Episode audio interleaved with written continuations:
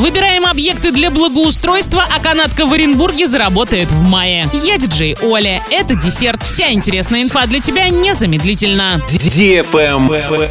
News. С 15 апреля по 30 мая жители Оренбургской области выбирают объекты для благоустройства на 23 год. В этом году голосование проходит в 13 муниципалитетах. На голосование вынесены общественные пространства, скверы, набережные, улицы и парки, дворовые территории, а также конкретные дизайн-проекты для пространств, выбранных в регионе ранее. Проголосовать за них может каждый россиянин. Это можно сделать на странице проекта платформы обратной связи «Госуслуги решаем вместе», на виджетах общественного голосования «Госуслуги решаем вместе», на сайте муниципалитета либо через приложение волонтеров, которые сопровождают голосование в общественных местах всех муниципалитетов-участников. Всего в 2022 году в Оренбургской области в рамках нацпроекта «Жилье и городская среда» современными и комфортными станут 36 территорий в 27 населенных пунктах.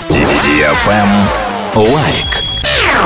Канатная дорога через реку Урал в Оренбурге начнет функционировать уже в мае текущего года. Ее решили запустить с наступлением теплого сезона. В прошлом году обновили не только фуникулеры, но и цены. Теперь стоимость проезда будет составлять не 70, а 120 рублей. Тариф будет действовать до конца года.